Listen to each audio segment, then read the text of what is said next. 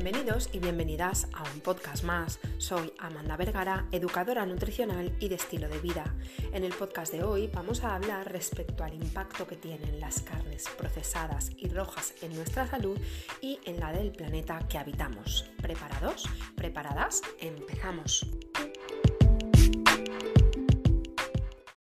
Hace unos años atrás, concretamente en octubre del 2015, la International Agency for Research on Cancer, la IARC, publicó un informe en el que clasificaba las carnes procesadas como un producto carcinogénico y las carnes rojas como probablemente carcinogénicas. A raíz de dicho informe, la Organización Mundial de la Salud dio por ratificada su postura ya publicada en el 2002 en el informe Dieta, Nutrición y Prevención de Enfermedades Crónicas, en la que establecía una asociación entre el consumo de carnes rojas y procesadas y el riesgo de cáncer colorectal.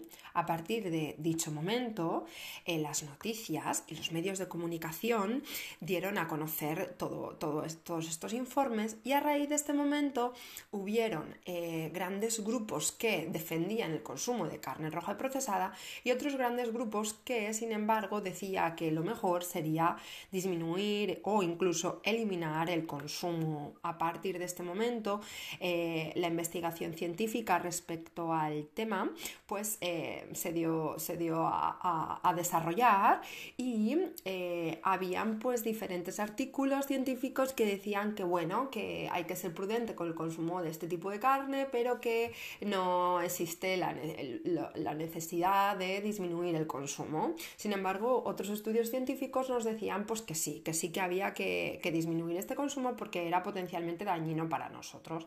Esto a mucha gente no le vino bien, obviamente, ¿no? Pues grandes carnívoros o carnívoras era como, ostras, me están diciendo que algo que me gusta mucho y que estoy acostumbrada a comer todos los días no sería tan beneficioso o tan bueno para, las, para la salud, ¿no? El primero de todo hay que decir que eh, solamente pasaría con la carne eh, procesada roja, fiambres, embutidos, porque mm, eh, se ha visto que las carnes blancas no tendrían un impacto en la salud ni cardiovascular, ni a nivel de cáncer, ni a nivel de, de mortalidad, ni nada por el estilo, ¿no? Lo que sí que se ve es que en los últimos años, pues el aumento de la carne ha sido, de este tipo de carne, pues ha sido alto, ¿no? Hay que decir que en este, en este año pasado ha habido un aumento de, carne hasta eh, el 10,5%, ¿no? Esto hace que, pues que el consumo de carne esté muy por encima de las recomendaciones, ¿no?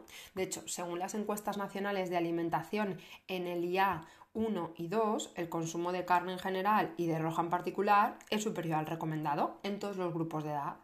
Los españoles consumimos carne roja fresca hasta dos veces por semana. Se estima que se consume alrededor de 257 gramos eh, de carne por persona. Esto significa que los españoles consumimos alrededor de dos raciones de unos 125 gramos de carne roja semanalmente.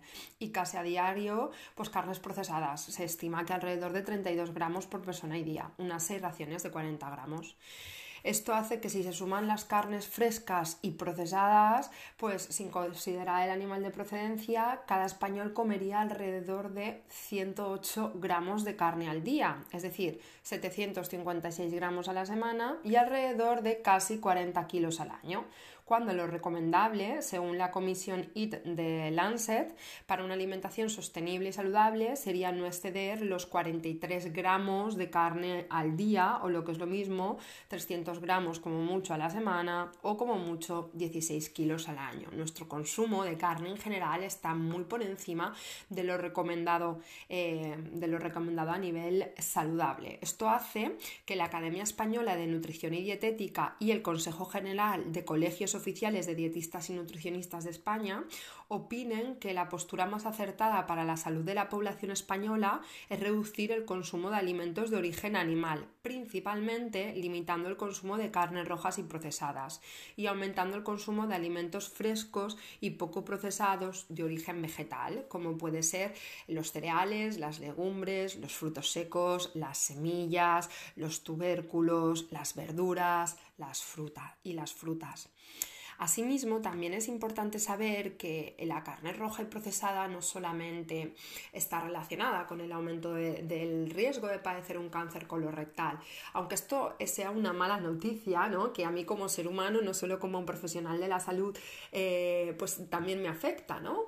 Em, porque, porque es una mala noticia también, ¿no? Para, todas aquellas personas que les pueda gustar, ¿no? Hacerse ese entrecot o, ese chorizo o ese salchichón o ese o esa longaniza o esa morcilla o esa albóndiga procesada o esa hamburguesa procesada o este tipo de, alimentos ¿no? procesados, em, pues que aparte de esto también hay una relación entre el consumo de carne, el medio ambiente y la sostenibilidad. ¿no? En el 2019 el programa de las Naciones Unidas hizo una llamada para revertir el cambio climático, describiendo las dietas basadas en plantas como una gran oportunidad para mitigar y adaptarse al cambio climático e incluyendo una recomendación de política para reducir el consumo de carne. La Food and Agriculture Organization of the United Nations publicó en 2019 los principios que deberían guiar la llamada dieta saludable y sostenible. En este documento se enfatizaba que la transición nutricional que viven los países industrializados, determinados en gran medida por la afluencia de población a zonas urbanizadas, aumenta la demanda de carnes, pescados, lácteos, huevos, azúcares y grasas y con ello la presión sobre, sobre el medio ambiente. Esto hace pues, que no solamente se vea eh, resentida nuestra, nuestra salud, sino que también se vea resentida pues, la, salud medioambiental. ¿no? Aunque que es cierto que por otra parte, como apuntan algunos primeros estudios, es importante destacar que el consumo de carnes producidas por métodos extensivos y tradicionales basados en economía circular juega un papel relevante en el mantenimiento de la biodiversidad en zonas muchas veces no cultivables y que se asocia con la economía de las familias, la resiliencia y el tejido productivo y social de los entornos rurales. ¿no? Entonces, bueno, los datos científicos disponibles pues parecen apuntar de forma unánime a que una reducción del consumo de carne, pues en particular de estas sí que carnes rojas y procesadas, pues tendría un impacto positivo para, el planeta, ¿no? Entonces, mm, tampoco se trata de, pues, de eliminar totalmente el consumo de carnes, pero sí que es cierto que deberíamos de un poco señalar y apuntar a por un consumo más eh, con sentido común y más, más más responsable ¿no? en, esta línea. Ahora, ¿qué podemos hacer? ¿no? ¿Cómo podemos implementar estas recomendaciones en nuestro estilo de vida y de alimentación? ¿Cómo podemos gestionar que, eh, bueno, pues que todos estos consejos que se nos dan desde las eh, instituciones sanitarias superiores eh, basadas en esa evidencia científica podamos pasarlo a nuestro día a día? Bueno, pues lo primero es que habría que aumentar el consumo de alimentos de origen vegetal, como hemos comentado antes, como son aumentar más el consumo de frutas y hortalizas, de legumbres, cereales de grano entero, es decir, integrales y sus derivados como el pan. También aumentar el consumo de frutos secos y semillas en detrimento del consumo de, alimentos de origen animal, como en general eh, pescados, huevos y quesos, pero también en particular eh, carnes eh, y sobre todo reducir el consumo de carnes rojas y procesadas. No hay tanto drama, no hay tanto problemática para tu salud o para la salud ambiental, sobre todo para tu salud, con el consumo de carnes magras como podrían ser magras blancas, como podrían ser el pollo, el pavo, conejo. Esto es importante, ¿no? Sobre todo eh, el, la liada está con la carne roja y con las procesadas, ¿vale? Que no significa que dejamos, tengamos que eliminarlas y erradicarlas, pero sí que puedes tener un consumo mucho más, mucho más responsable. Otro consejo importante es que si se eligen alimentos de origen animal, pues que demos preferencia al consumo de huevos, quesos, pescados y carnes de ave y conejo, con una frecuencia de consumo semanal de dos a tres veces de carne como mucho. No eh, tenemos eh, por qué comer carne todos los días y debemos de intentar evitar que esto sea así, ¿no? Y limitar el consumo de carnes rojas, como puede ser la ternera, el cordero, el cerdo o el caballo, y de carnes procesadas, en salazón, curado, fermentado o ahumado, a no más de tres veces al mes. Esta sería la recomendación, ¿vale? Es decir, si usted elige comer carne eh, que no sea más allá de dos, tres veces a la semana carne eh, de ave o conejo y si elige comer carne roja o carne procesada no la consuma usted más de tres veces al mes. Esto sería la recomendación genérica que se da para que eh, pues puedas eh, seguir disfrutando de ese consumo sin que dañe tu, tu salud. Otro consejo sería consumir al menos pues, 5 raciones de fruta y hortalizas al día, consumir al menos 3, 4 raciones de legumbres a la semana, mínimo, no máximo, mínimo 3, 4 raciones de legumbres a la semana, elegir aquellos cereales que sean integrales, intentando evitar los refinados, evitar especialmente los productos alimenticios eh, ultraprocesados de elevado contenido calórico, ricos en azúcares añadidos, sal y grasas saturadas, como son la comida rápida, alimentos precocinados, dulces, pastelería, confitería, bollería industrial, snacks de aperitivo fritos y salados, salsas comerciales y bebidas refrescantes con azúcar o con edulcorantes. Aquí también se incluye la Coca-Cola cero o la Coca-Cola light. Llevar una vida mucho más activa y reducir el sedentarismo, llevando a cabo actividades de ejercicio físico con mayor frecuencia y de intensidad moderada, en coherencia, por supuesto, con cada una de las etapas de la vida y del momento en el que te encuentres y apostar por el consumo de alimentos del entorno geográfico cercano y de temporada, contribuyendo así a promover la economía local y a ser posible producidos de forma respetuosa con el medio ambiente y protegiendo el bienestar animal, particularmente en el caso de los huevos, quesos, pescados y carnes, eligiendo aquellos que se han producido de forma sostenible con métodos extensivos y tradicionales. Esto serían un poco las, las, recomendaciones que se da para poder implementar estas, eh, estas recomendaciones dadas a nivel por, eh, por las instituciones sanitarias en nuestro estilo de vida y de alimentación. Como conclusión decir que los españoles consumimos genéricamente más carne de la que deberíamos.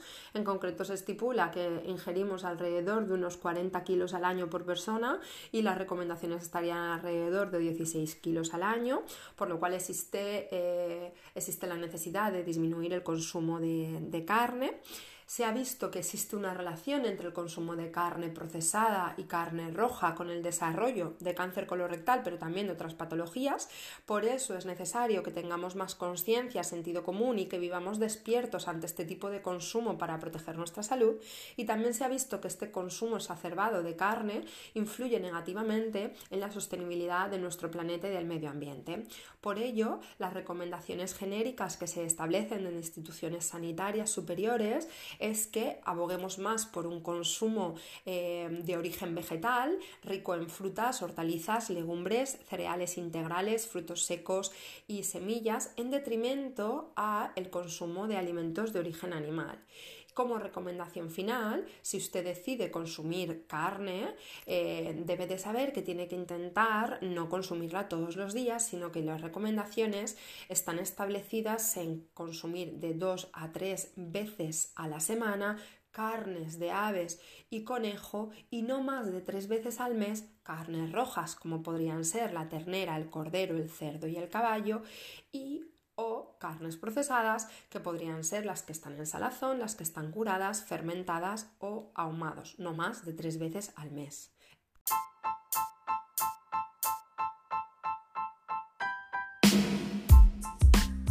Deseo que este podcast te haya ayudado a conocer la relación existente entre el aumento del consumo de carne roja y procesada y el riesgo de padecer un cáncer colorectal. Deseo que de esta forma tengas un consumo más responsable, con sentido común y despierto de este tipo de productos. Comparte el podcast si consideras que a las personas de tu alrededor les puede interesar. Nos vemos la semana que viene con nuevos episodios.